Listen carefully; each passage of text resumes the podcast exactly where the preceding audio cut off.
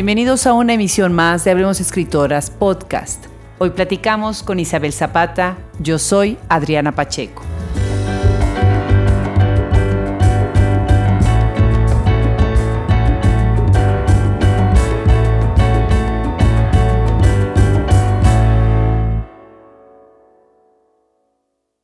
Isabel Zapata nació en la Ciudad de México el 23 de abril de 1984.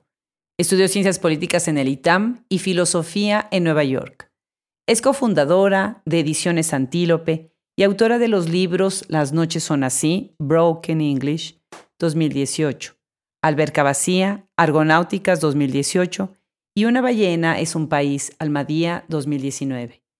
Ha sido coordinadora de programas culturales en el Instituto de Cultura de México en Nueva York, así como en la Casa Azul Bookstore. Ha participado también en la coordinación de festivales de cine en México, entre los que destacan el Festival de Cine Ambulante y el Festival Internacional de Cine de Morelia.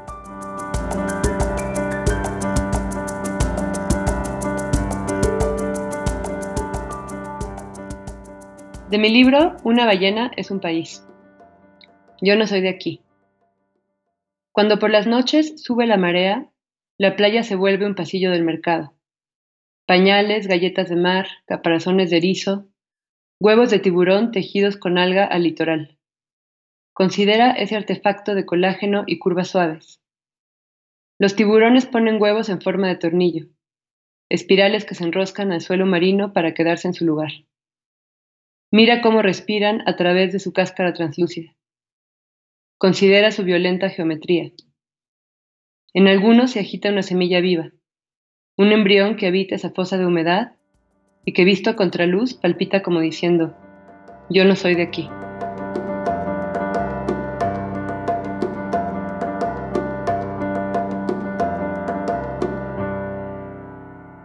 Hablemos Escritoras Podcast le da la bienvenida hoy a una joven escritora, Isabel Zapata, que nos escucha y nos platica desde la Ciudad de México. Bienvenida, Isabel.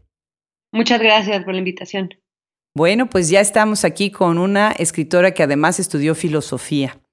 Entonces, para leer tu obra, pues tuve que regresar a todas estas estos libros, estos recuerdos tan lindos y encontré unas citas que tenía yo por ahí de Montaigne que precisamente habla de, las palabras que dice Cicerón sobre filosofar es aprender a morir. ¿Qué es para ti filosofar? Pues mira, para mí eh, la práctica eh, de la filosofía, digamos, diciendo práctica de una manera así como muy amplia, ¿no? La, lectura, el, ejercicio de la, filosofía tiene que ver con aprender a pensar. O sea, para mí fue importante o ha sido importante mi formación en esta disciplina porque es una manera mm, como de conducir el pensamiento de, de, forma, no sé si sea la mejor manera de decirlo, como correcta, o, de tratar de cacharme cuando estoy diciendo algo que quizá eh, no sigue a lo anterior. ¿Me explico? O sea, es, una, una, manera de ordenar el pensamiento, quizá, es una, es una forma más amable de verlo. Entonces está muy vinculado para mí con, la mm, creatividad, porque al final, lejos de lo que nos han enseñado o de lo que dice el, mito del creador que vive así en una torre eh, solitariamente y que espera la inspiración de las musas, creo que la escritura y, todo ejercicio creativo en cualquier disciplina tiene que ver con eso, con el pensamiento, ¿no? Como es una, pues el arte es al final pensamiento y esa manera de ir y venir en las ideas ha sido importante para mí, como ese, esa trenza, lo veo quizá, de, pensamiento y, sentimiento o emoción, ¿no? Porque al escribir, pues, creo que no solo es emoción, también es orden. ¿Qué llega primero a tu vida, la filosofía o la literatura? No, la literatura. ¿Y cómo, cómo es tu carrera? ¿Cómo ha sido tu carrera, la progresión de tu carrera? Pues yo estudié, o sea, en realidad yo siempre eh, he leído y, he tenido la inquietud por escribir desde muy, desde muy niña, pero a la hora de elegir eh, carrera, digamos, licenciatura, yo quise obviamente estudiar letras o filosofía, una carrera así que para mis papás era un poco hippie. Entonces no, no, no, no fue como tan bienvenida la idea en, en casa y al final terminé estudiando ciencia política Eh, en parte porque, o sea, sí, por influencia quizá de mis padres, pero también porque me convencieron de algo de lo que ahora pienso que tenían razón, que es que mi, mi ejercicio creativo es algo que yo no iba a dejar de hacer, eh, aunque estudiara otra cosa, ¿no? Era algo que, era, que estaba ya íntimamente ligado a mí, que no dependía, eh, digamos, de una carrera profesional que tuviera que ir a una escuela a estudiar. En cambio, sí, en cambio, sí, sí que me convenía tener una carrera más, pues que laboralmente me funcionara mejor para tener como ingresos que justamente me permitieran eh, seguir escribiendo. Y esa fue la lógica en aquel momento que pues creo que uno está muy joven cuando, cuando elige carrera, ¿no? 18 años, yo pienso que el sistema está un poco mal en ese sentido, creo que somos muy chicos cuando tenemos que enfrentarnos con esta decisión tan importante. Eh, pero bueno, en ese momento decidí estudiar ciencia política y después sí ya me fui a hacer la maestría en filosofía, eh, en la estudié en Nueva York y a partir de ahí fue que ya me dediqué más a escribir. Realmente mi, eh, o sea, sí me he desempeñado en, temas que tienen que ver con lo que estudié en, como licenciatura, pero en general pues mi corazón siempre ha estado con pues, escribir y la, y la literatura y esto, ¿no? Qué bien. Empezaste a escribir más o menos como a qué edad, ya, ya de manera un poquito más profesional. ¿A qué edad es tu primer libro? Pues yo tengo un libro de muy, muy joven em, que se publicó cuando yo tenía, ahora verás, creo que 19 o 18 años. Mm. O sea, estaba justo entrando a la carrera. Sí, como 19, yo creo. Eh, pero luego entre ese libro y el siguiente pasaron pues más de 10 años. O sea, como que sí hubo ahí un pues un tiempo en el que ya que entré a la carrera y me puse a estudiar y etcétera, un poco lo, o sea, seguí escribiendo, pero, pero ya no hubo otro libro hasta mucho después. ¿Y a qué atribuyes esta distancia entre uno y otro? ¿Estabas, ¿Sentías que estabas madurando o que otras cosas te distrajeron de, de llevar a la publicación este segundo libro que se tardó tanto tiempo? Pues más bien creo que estudié mucho. Estudié la, licenciatura en una universidad muy, muy demandante que sí me exigía muchísimo tiempo de dedicación eh, y luego casi de inmediato, o sea, en cuanto salí de la carrera un poco antes, eh, me fui, o sea, apliqué para, irme a estudiar la maestría y me fui casi luego, luego. Eh, entonces, pues sí, fueron pues sí, unos 10 años, yo creo, de, o 9 años de estar muy dedicada al estudio. Y que al final ahora cuando escribo, creo que, que muchas de las, mm, de, las, de las ideas o de los temas que ahora estoy tratando en, en, mis libros, sí se vienen de semillas de esa época, ¿no? O sea, a pesar de que tal vez no estaba escribiendo, sí estaba haciendo cosas que me iban a llevar a la escritura más tarde. Claro, ya se estaba gestando todo, ¿no? Interesante cómo eh, tú, hay muchas escritoras con las que hemos conversado que se ligan con la cuestión editorial y todo lo que son publicación. Por ejemplo, Siddhartha Ochoa o Silvia Aguilar, hay, hay varias que tienen sus editoriales, ya sean digitales o sean este, impresas, ¿no? Tú también tienes esta relación con el mundo editorial eh, y además tienes una relación interesante con la industria del cine en México, ¿no? Platícanos un poquito sobre ese aspecto tuyo. Eh, bueno, con, el cine más bien fue una cosa eh, más de casualidad, digamos, que fue un, trabajo que, o sea, durante algunos años trabajé en festivales de cine y me gusta mucho el cine, pero, pero hasta ahí fue que me involucré. En cambio, con la industria editorial es un poco más de fondo. Yo tengo una editorial, fundé una editorial con cuatro otros amigos hace, en 2015, hace cuatro años, vamos a cumplir cinco.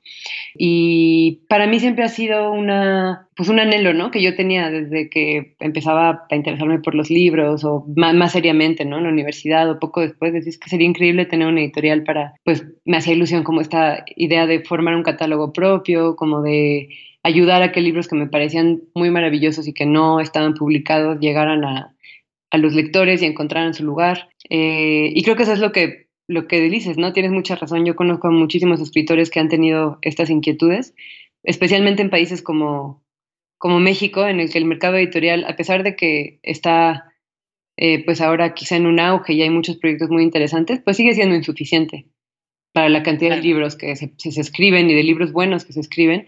Y pues ahí fue, o sea, ese es mi, ahí sigo todavía, en, seguimos todavía con el proyecto es, es este diálogo entre, o sea, yo como editora con los autores y también yo como escritora con mis editores en otras editoriales me parece de los más enriquecedores que, que tengo profesionalmente. Y, y, es de los dos lados. De repente hay ideas que discuto con ellos y, o sea, que tiene mucho que ver con la, con la gestación de un libro, ese diálogo con, entre editores y entre autores. Pues ya échate el comercial completo, ¿no? Son en ediciones Antílope y tienen una página preciosísima, búsquenla, búsquenla en internet, por favor, y van a ver, es una propuesta muy interesante la que tienen con ediciones Antílope. También colaboras con eh, Broken English. Bueno, Broken English te publica a ti, que es una plataforma bien interesante, ¿no?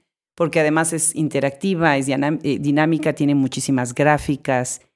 Platícanos un poquito de, Broken English, cómo llega a tu, a tu, vida y tú cómo publicas ahí, ¿Qué, ¿Qué, opinas de este tipo de espacios? Bueno, a mí me parece genial que lo que hacen estos, estos chavos que, que no es que sean tan, tan chavos de, de edad, pero que a mí me sigue pareciendo como un mundo increíble porque saben muchísimo de pues, plataformas digitales y cosas que, de las que yo me siento un poco distante ya, de, de algún modo, o sea, en, capacidad tecnológica, no en, no en interés. Entonces llegué con ellos por eso, porque me, me, llamó su proyecto, vi algunos de los poemas. Ellos empezaron publicando como poemas sueltos en, en su página, también quien nos esté escuchando, si se quiere meter a, a revisarla, es muy interesante. Sí. sí, es, es inquietante, divertida. Sí, inquietante, esa es la palabra. Padrísima. Y entonces yo pues, me, puse como ahí a seguirlos y seguía más o menos lo que, el trabajo que hacían. Y en algún momento mm, terminé, o cómo decirlo mejor, más bien sentí que tenía listo un, un libro eh, que se llama mm, Las noches son así. Es un libro de, poesía que, que, yo llevaba muchísimo tiempo trabajando, demasiado, de, esos, de esas veces que dices, ya, ya tengo que dejarlo ir. Y un día platicando con, con uno de ellos, son, son tres muchachos, eh, con uno de ellos se me ocurrió decirle, pues fíjate que tengo este libro y creo que se beneficiaría el libro eh, de esta colaboración, ¿no? Porque a mí me, me, gustaba la idea de desprenderme de él un poco, o sea, de permitir que otra persona se adueñara de esos textos desde otra disciplina, esta cosa digital interactiva eh, tan padre que tienen. Y pues lo vieron, les gustó y así fue que, que se publicó. Para mí ese es un libro que, que es de los dos, o sea, que si bien los textos son míos, no creo que, o sea, mucho de, su forma final ahora es también pues por ellos, ¿no? O sea, es, es, como un libro en colaboración, me gusta pensarlo así. Sí, sí, sí. Y si tú, uno ve, por ejemplo, el, el índice, ¿no? ¿Cuáles son los, eh, pues cómo vas dividiendo en secciones, las noches son así, también es, es muy interesante, muy, cambia de uno a otro, ¿no? Cada una de estas secciones cambia. ¿Qué te parece si leemos un fragmento? A mí me gustaba mucho esta parte de correspondencia, Ajá. que está también aquí publicado en Las noches son así, en, en Broken English. ¿Te parece si leemos? Sí, perfecto.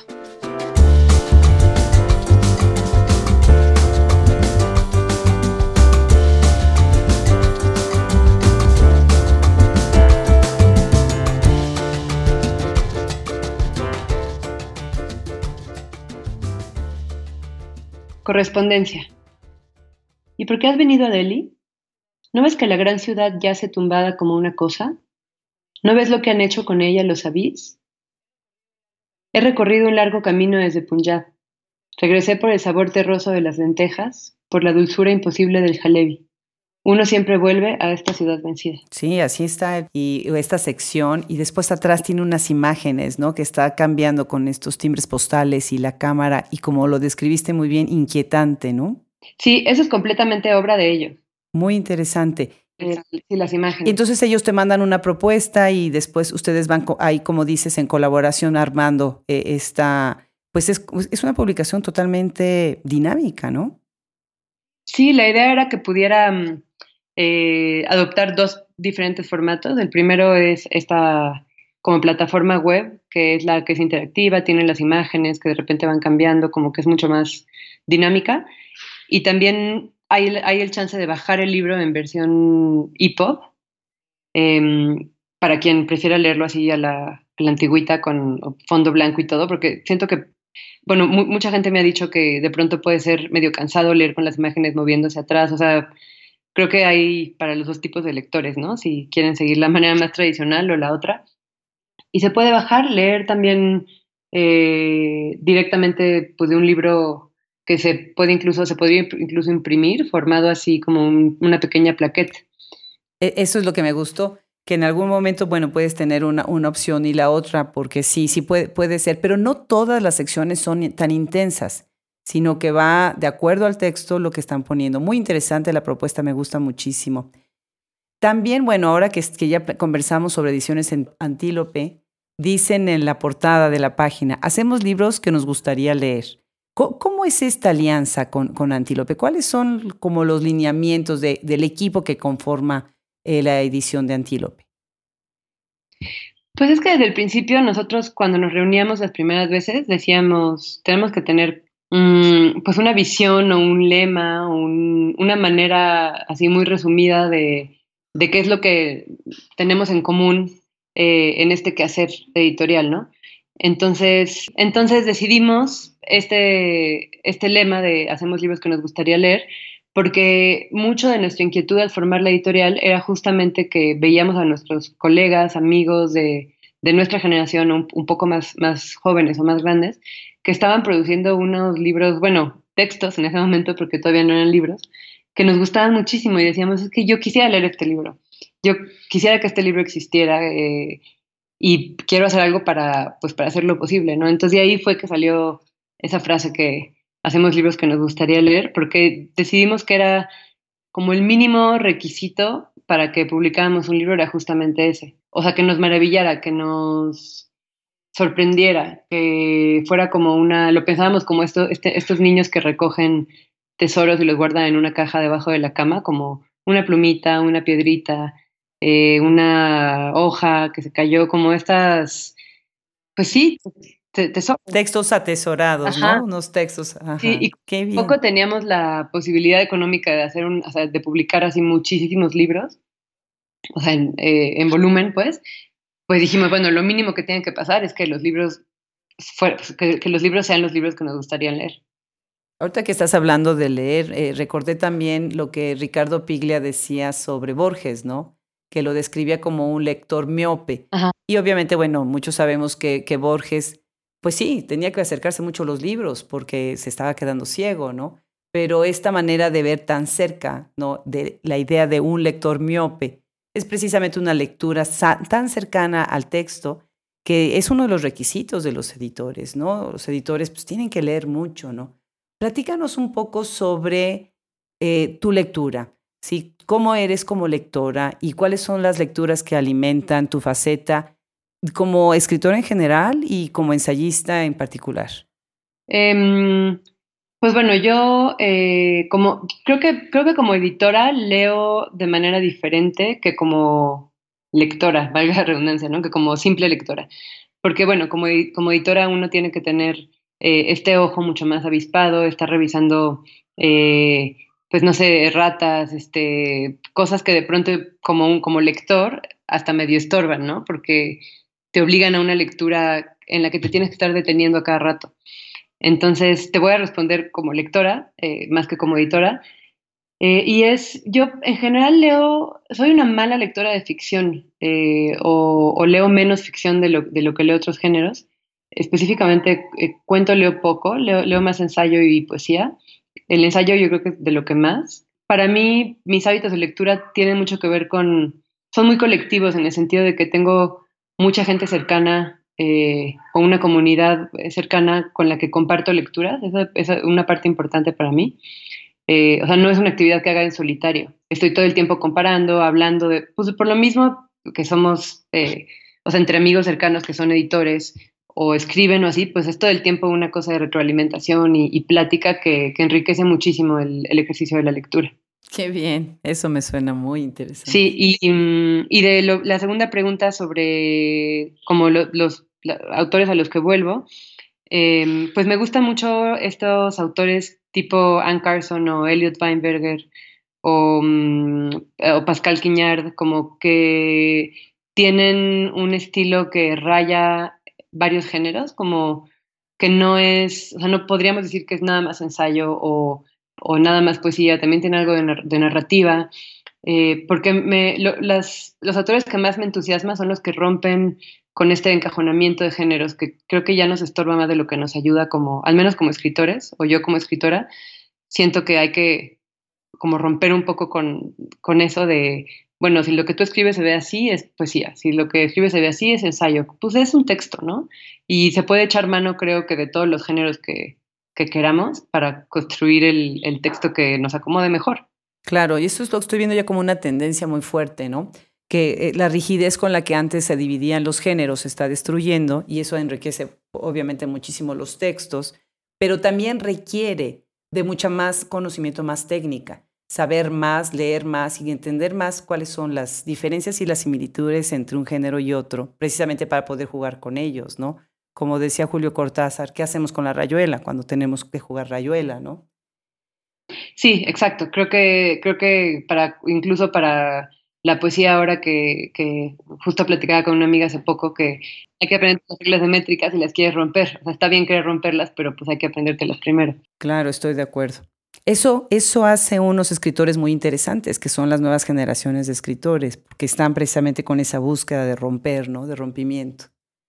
Sí, siento que estamos menos, eh, que nos sentimos menos atrapados o menos temerosos a, a, la clasificación. Al final esa clasificación de lo que es una novela o lo que es un ensayo, pues sirve a las grandes editoriales para acomodar los libros en las librerías, ¿no? Pero a nosotros, pues ya no tendría, porque justo estaba viendo un, hace poco leí este libro de María Gainza, eh, ¿cómo se llama? El nervio óptico, que es una maravilla, esta eh, chica eh, argentina, tiene, está publicada en Anagrama y justo me, llamó mucho la atención que yo lo leí sin leer la contraportada, ¿no? Me, lo prestó una amiga, lo leí y me pareció que era, pues para mí quedaba muy claro que era una colección de ensayos. Quizá tenía algo ahí de repente como de narrativa un poco, pero, pero claramente estaba hablando, es, es una, una, escritora que es crítica de arte, entonces como que entretejía eh, sus reflexiones sobre algún pintor con la experiencia propia, ¿no?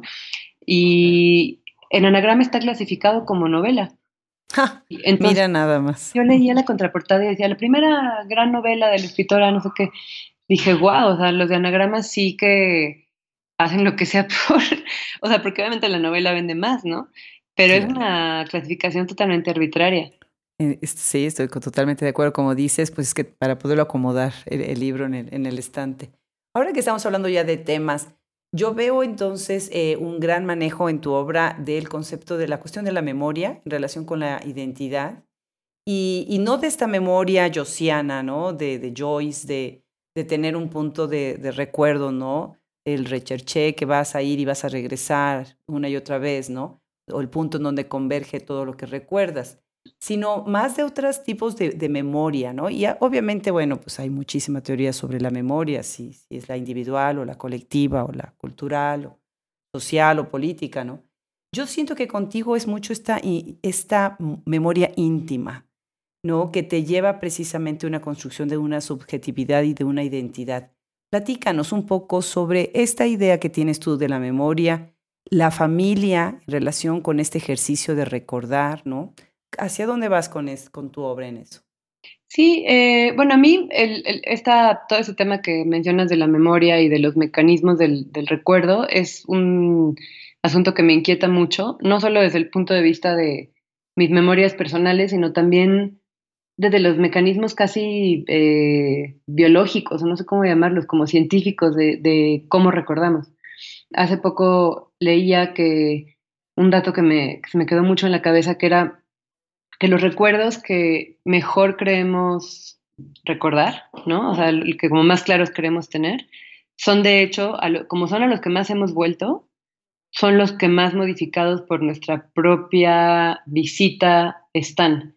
Como un disco, ¿no? Como uno de esos discos de, de acetatos grandes que lo ponías y lo ponías y lo ponías hasta que ya sonaba como desgastado así funciona la, según, digo, esto era una cosa, como una cosa científica que leí, luego si quieres te paso la nota, evidentemente funcionan los recuerdos.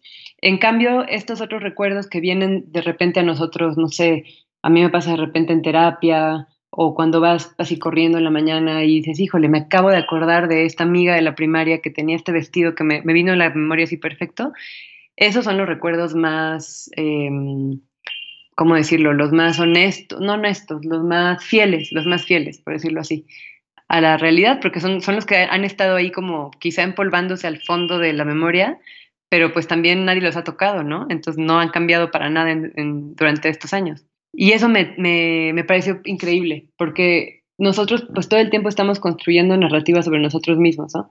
Creo que escribir y, o sea, en mi caso escribir, pero en cada persona tiene sus mecanismos de autoficción y, y la manera en que nos construimos para, pues para funcionar en el mundo, eh, las creencias que tenemos sobre, nos, sobre cómo somos, sobre por qué reaccionamos como reaccionamos, es como toda una base que uno toma como verdad inmediatamente porque dice, quiero ser así porque chica me caí de un árbol, ah, ok, y no cuestionamos porque nos volveríamos locos si lo, si lo cuestionáramos constantemente, pero pues quién sabe qué de eso sea verdad y qué no, y que también qué es que sea verdad. Si te acuerdas de algo, pues, pues te acuerdas y está operando como si fuera verdad. Pero por otro lado, ¿cómo nos vamos nosotros armando nuestros eh, recuerdos de acuerdo a fotos que vemos? Total. Y, después ya nosotros no las creemos que es un recuerdo. Y realmente es la, la, foto. Mira, algo que me encanta y mira, se ha hablado muchísimo de tu libro Alberca Vacía y ahorita vamos a hablar de él y leer inclusive, ¿no? Pero algo que me encantó de precisamente de cómo empieza ese libro, ¿no? Como dices, mutilar fotos para cincelar la memoria es una tradición familiar. Mamá, artesana del recuerdo, dejó cientos de fotos descabezadas. Bueno, mi mamá era igual, igual, o sea, y era, y, y después ya era la intriga, la obsesión de a quién había quitado de la foto, ¿no? Es lo máximo. Eso es lo máximo, ¿no? Bueno, pues platícanos de Alberca Vacía, Argonáutica 2019. Es un libro que todo el mundo está comentando y bueno, a mí me encanta, te felicito. ¿De dónde viene este libro? Está traducido precisamente por Robin Myers, que, que ya es buena amiga de nuestro, de nuestro programa, de nuestro proyecto. Platícanos un poquito sobre eso, sobre el libro, sobre la relación con la traducción, en fin. Perfecto. Pues mira, Alberca Vacía parte eh, un poco de esto, de lo que hablábamos de la memoria. Para, para mí, Em, me interesaba hablar de los paisajes perdidos, por un lado, por eso el título, a pesar de que no todos los ensayos tratan sobre, sobre albercas, eh, creo que una alberca vacía sí resume bien como el, el mood, o no sé cómo decirlo, el, el ambiente en el que quería que el lector entrara, que es todo esto que perdemos o, o que se pierde o cambia de lugar como dice mi, amigo Javier Peñalosa, que dice que las cosas no desaparecen, solo cambian de lugar. Y entonces me interesaba tener, pues, esta, un espacio para hacerme todas estas preguntas de cómo conservar, qué de, qué de lo que perdemos se puede conservar y de qué manera.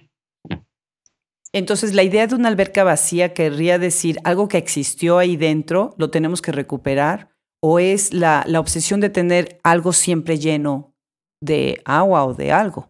Sí, para mí la, la, imagen de la alberca vacía, a pesar de que no todo el libro se trata de, de albercas, hay una alberca por ahí, eh, una alberca vacía, pero, pero realmente me, me, parecía que transmitía bien el, el, pues no mensaje, ¿no? Pero la idea que yo quería poner sobre la mesa, que una alberca vacía siempre es un poco nostálgica, creo, porque siempre es algo que no funciona para lo que fue hecho de algún modo una alberca vacía nunca, una alberca nunca está hecha para estar vacía, siempre está hecha para estar llena. Entonces toda, toda alberca vacía tiene una historia detrás de por qué está vacía. Y esa es la historia que me interesaba contar a mí, eh, e, e, en ese sentido, de, lo que desaparece, de lo que perdemos. Y, ¿Y qué te parece de la idea de, por ejemplo, cuando vemos una alberca vacía, casi siempre la relacionamos con un espacio abandonado?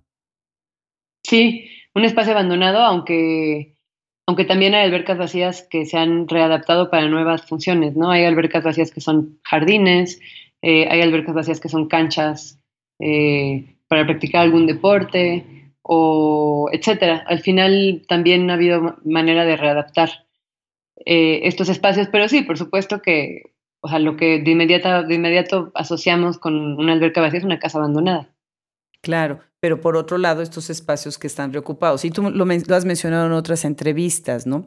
Algo interesante también en este libro es, son tus referencias a las fotografías y se ve ahí tus lecturas de Walter Benjamin, uno de mis, de mis filósofos favoritos, y de Susan Sontag, que ni se diga, también me, me encanta, ¿no? Eh, obviamente, cuando tú estás hablando en el ensayo de la fotografía, hablas también en contra de la fotografía, lo cual es bien interesante. Mi hija es fotógrafa y le mandé, se lo mandé, le dije, tienes que leer, por favor, esto. Platícanos un poco, ¿no? Esta, este conflicto que tienes o, o esta percepción que tienes sobre la fotografía. Sí, pues es, a mí, por un lado, me gusta mucho, obviamente, la fotografía como, como disciplina artística y, y admiro mucho el ojo que tienen los fotógrafos luego de encontrar así el ángulo perfecto y cómo da la luz, me parece algo increíble, pero, mm, pero también me enoja de, de repente esta cosa de pensar que si sacas una foto de un momento estás conservando el momento. Sí, no, conservas tal vez la imagen de algo, pero es un, es un mecanismo un poquito tramposo y, y muy muy a, la mano para la nostalgia también, porque como tú, tú misma decías hace rato, nos construimos unos recuerdos alrededor de las fotos que luego ya ni sabemos si sí o no, pero ya nos hicimos la historia en nuestra cabeza. Y es, es padre como ver estos álbumes de fotografías viejas y decir, bueno, pues quién sabe qué pasó ese día realmente. Fabián Casas los llama a las fotografías simulacros de papel y luz, que me gusta muchísimo porque, porque eso es como una es un, es un intento que tenemos por conservar la realidad, pero no conservamos nada realmente.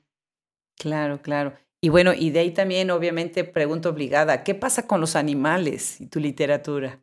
Pues ese es otro tema, eh, además del de la memoria, otro de los temas que me llaman mucho y me han interesado desde diferentes puntos de vista es el de los animales. Yo empecé a, a tratar este tema más desde la filosofía. Eh, tomé un par de clases sobre temas de derecho, derechos de los animales y movimiento de liberación animal, etcétera, durante la maestría y descubrí que hay mucho de esa cosa filosófica, activista que, me, interesa, por supuesto, pero que no se puede tratar como mensajes que no, que no se pueden eh, transmitir del todo a través de la academia, sino que tiene que haber un puente de empatía que yo creo que la literatura ayuda a construir. Claro. ¿Te parece si leemos eh, un fragmento en donde tú estás mezclando fotografía con animales que se me hace muy interesante, precisamente de Alberca Vacía? A ver, sí, claro.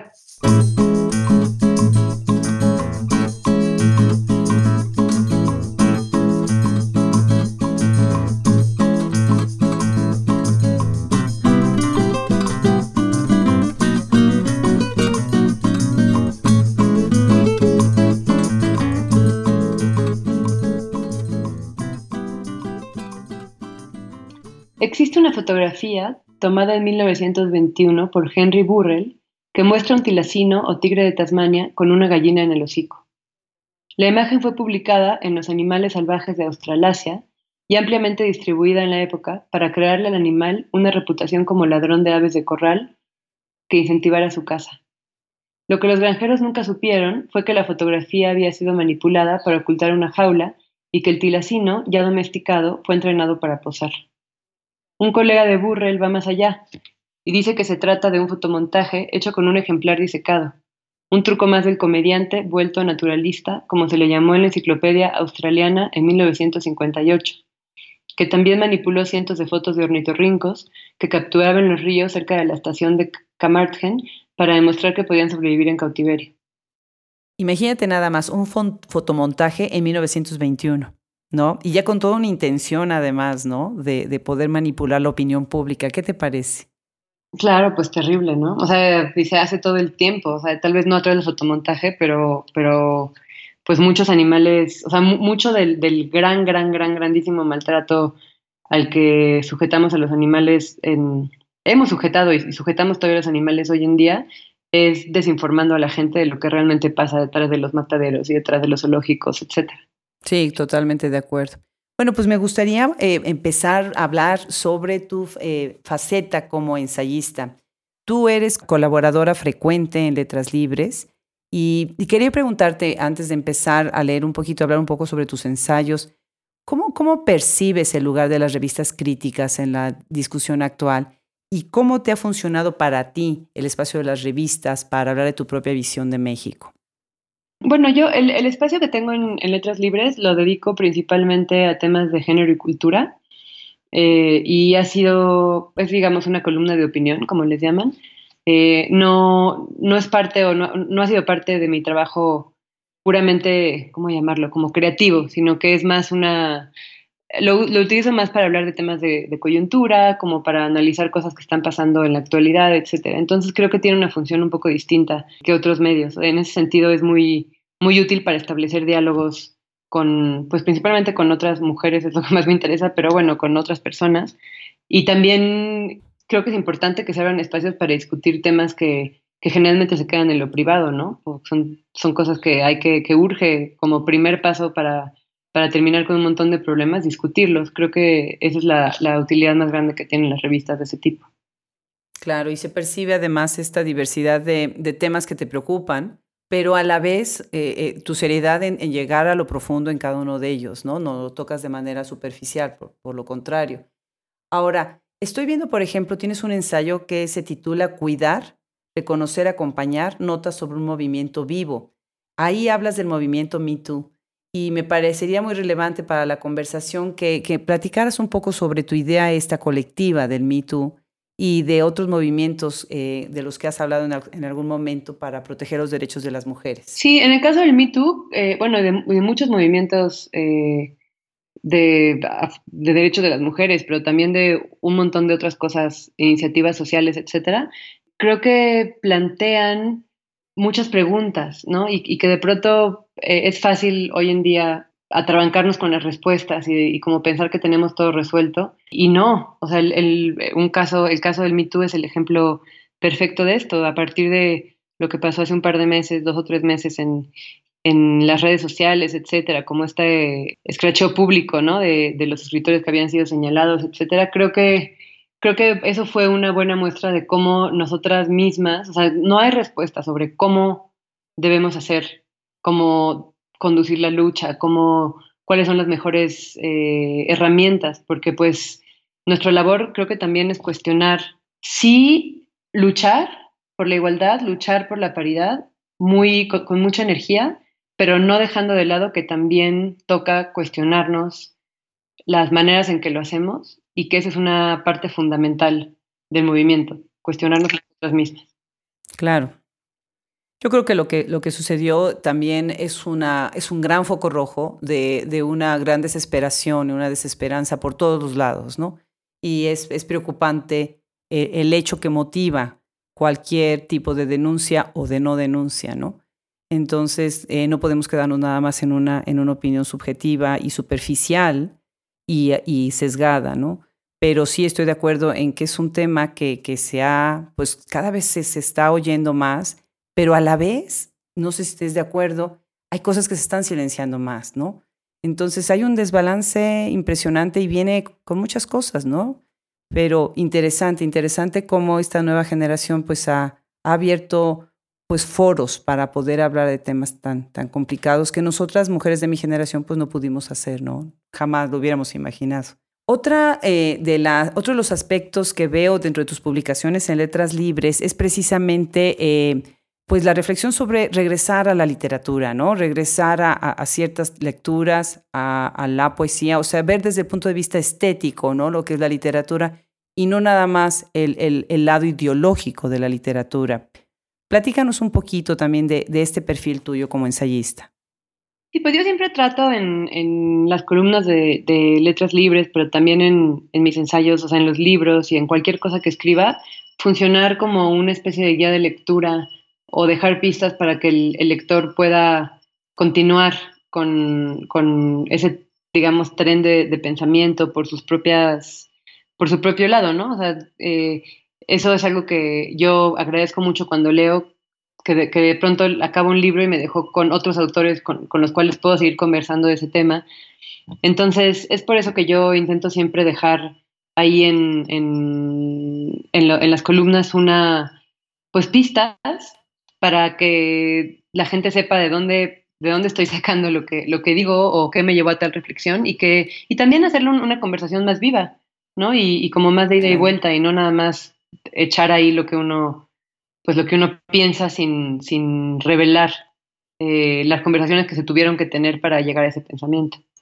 Me parece muy bien, tu comentario me parece muy honesto y muy, muy atinado. Hay un eh, ensayo que me gusta muchísimo porque hablas de ilustradoras mexicanas. Nadie hablaría de ilustradoras mexicanas, o sea, cómo las actividades de las mujeres quedan tan silenciadas, ¿no? Este bellísimo ensayo, Tres nuevos cajones con llave sobre ilustradoras mexicanas. Platícanos un poco sobre, sobre este ensayo. Sí, hice como tres entregas de, la bitácora sobre ilustradoras. Creo que estas eh, colegas están haciendo una, un trabajo importantísimo en lo que respecta a la mm, visualización, no visualización, visibilización, perdón, de, cómo es ser mujer, desde pues, revelan un montón de eh, información, ¿cómo, ¿cómo, decir? Como, es una reflexión desde otros medios, ¿no? Desde la escritura se puede llegar a ciertos espacios, pero desde lo visual creo que también es algo que vale la pena explorar. Entonces, estas chicas que, de las que yo hablo, son nueve en total, creo, han, han usado pues sus eh, habilidades de, de, ilustración que además yo admiro especialmente porque yo dibujo horrible. Eh, entonces, como que me, maravilla realmente lo que hacen para mm, eh, hablar de, de, lo femenino desde un punto de vista bien novedoso, bien fresco. Muchas de ellas son súper jóvenes. Entonces, creo que vale la pena seguirles la pista. Claro, claro, de verdad eh, los invito a todos los que nos escuchan, vean el artículo porque además el ensayo está muy bien escrito. Este fue publicado el 26 de febrero del 2019.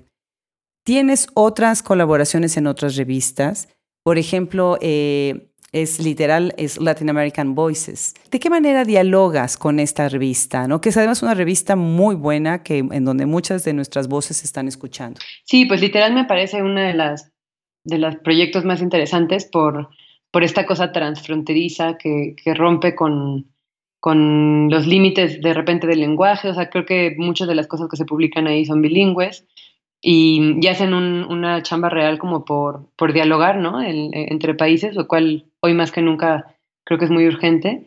Eh, es una, un espacio que, que, me gusta mucho, creo que es muy serio, muy... Eh, siempre es garantía lo que haya, lo que haya ahí para leer, yo lo, lo sigo de cerca. Y, bueno, en, ahí he colaborado con un par de, reseñas y también se publicó ahí uno de los ensayos que vienen en Alberca Vacía. Entonces, pues sí, es un espacio que vale la pena seguir también. Claro, claro que sí. Bueno, y, por último, estábamos mencionando a, Robin Myers, que es una excelente traductora.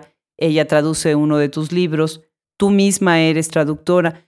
Platícame un poco de cómo te relacionas tú con tu traductora, la traductora de tu libro, a la vez de que tú misma estás traduciendo los libros de otros. Pues Robin es lo máximo. ¿Qué te puedo decir? Tú ya lo, ya lo, ya lo sabes. ¿Qué ni qué? sí, eh, para mí fue importantísimo que Robin fuera la, traductora de Alberca Vacía porque a pesar de que no es un libro de, de poesía así formalmente, sí, sí que lleva una intención, no sé si lograda o no, pero la intención está ahí eh, poética, ¿no? Y eh, creo que el hecho de que haya sido Robin la que lo tradujo permitió que se mantuviera esa, eh, no, sé si la palabra sea intención, fíjate, pero mm, sí, una, una beta, una inquietud poética que ella pues no solo conservó, sino que mejoró. Eh, a mí me, gustó muchísimo la traducción. Y, lo padre también de, trabajar con ella fue que pudimos hablar mucho en todo el proceso, que es muy importante eh, cuando se puede, cuando estás traduciendo a alguien vivo y que está al alcance de un, WhatsApp o de una llamada. Creo que es muy enriquecedor porque hay cosas que me dicen, oye, bueno, pero a ver aquí exactamente qué quisiste decir, porque yo lo puedo tomar por este o este lado. Y pues platicábamos mucho. También cuando yo traduzco y tengo dudas así muy sutiles, que al final a veces no terminan siendo tan sutiles, intento preguntarle al, autor, ¿no? cuando tengo la oportunidad. Entonces sí, este intercambio es importantísimo y yo me siento muy afortunada de que haya sido Robin. No, no hay mejor persona que lo pudiera haber hecho. Claro que sí, estoy de acuerdo. Pues qué bien, me da mucho gusto estas alianzas que están haciendo las nuevas generaciones. Pues para cerrar dos preguntas, ¿no? ¿En qué estás trabajando ahora y, y qué crees tú que deberías de compartir con las nuevas escritoras, con las escritoras que están empezando? Pues estoy trabajando en dos libros. Uno de ellos tiene que ver con, la fertilidad, así como en un sentido muy amplio. Estoy justo, lo empecé hace poco, pero lo traigo en la cabeza, así que estoy avanzando rápidamente, eh, con temas de, fertilidad, de maternidad, como de las políticas de, reproducción, ¿no? E, ese tema que me parece urgente también, no solo para las mujeres, sino para todo el mundo hoy, hoy en día. Eh, y estoy trabajando en otro libro que va un poco más atrasado, pero también está en mi mente ya gestándose sobre Montaigne, Eh, quiero hablar de un poco de la vida de Montaigne, que es un personaje que me parece fundamental para todos los escritores. O sea, como, como, como escritor, yo creo que eso conectando con tu segunda pregunta, yo la, la, primera referencia a la que trato de mandar a todo el mundo que me pregunta es a Montaigne. Me parece urgentísimo que lo leamos, eh, que lo leamos una traducción buena, porque luego hay unas traducciones que parece que es aburrido, pero la de Cantilado, por ejemplo, está muy bien. Eh, y es un, una voz sensata, divertida, honesta, sabia, eh, compasiva, en, en que, que, no, que no caduca, ¿no? O sea, yo, yo creo que es súper importante. Y es una figura que, como él mismo mentía mucho, y era, era, mentía mucho sobre su propia vida, eh, entonces sobre su figura ha sido un poco, o sea, su biografía ha sido un poco truculenta de hacer. No, yo no quiero escribir una biografía, sería una cosa que me tomaría una vida entera hacer y, y no es mi intención, pero más bien quiero escribir desde la poesía eh, sobre un par de personajes que fueron importantes en su vida y explorarlo desde, pues, desde ese diferente punto de vista. No, pues bienvenido ese libro, ya más que esperado. Yo recuerdo cuando estaba estudiando también el doctorado que, que, hablábamos y salía a la conversación y tenía yo exactamente esa fascinación de decir, bueno, qué personaje Montaigne, ¿no? Así que bueno, pues bienvenido. Pues muchísimas gracias. Este, Isabel, fue un verdadero gusto. Me imagino que, bueno, vienen muchas publicaciones y un trabajo arduo. Hay, mucho que hacer y te, agradezco el tiempo y también te agradezco que estés metida en la cuestión de la publicación.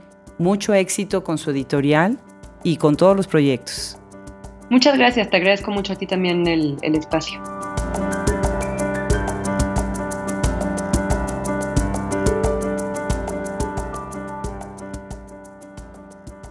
De mi libro Una ballena es un país.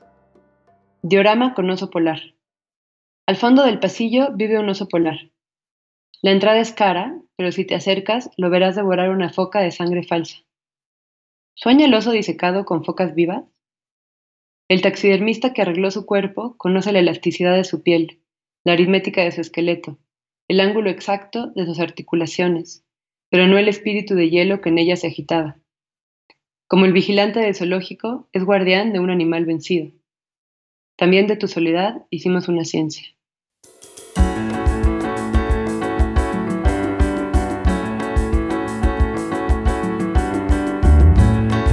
Si quieren saber más sobre la obra de escritoras contemporáneas, no olviden escucharnos y seguirnos en nuestra página de internet Hablemos Escritoras Podcast. Cada semana un episodio hablando de literatura y cultura. Hablemos Escritoras Podcast es gracias a la producción de Fernando Macías Jiménez, Wilfredo Burgos Matos, Andrea Macías Jiménez. Se despide hasta la próxima, Adriana Pacheco.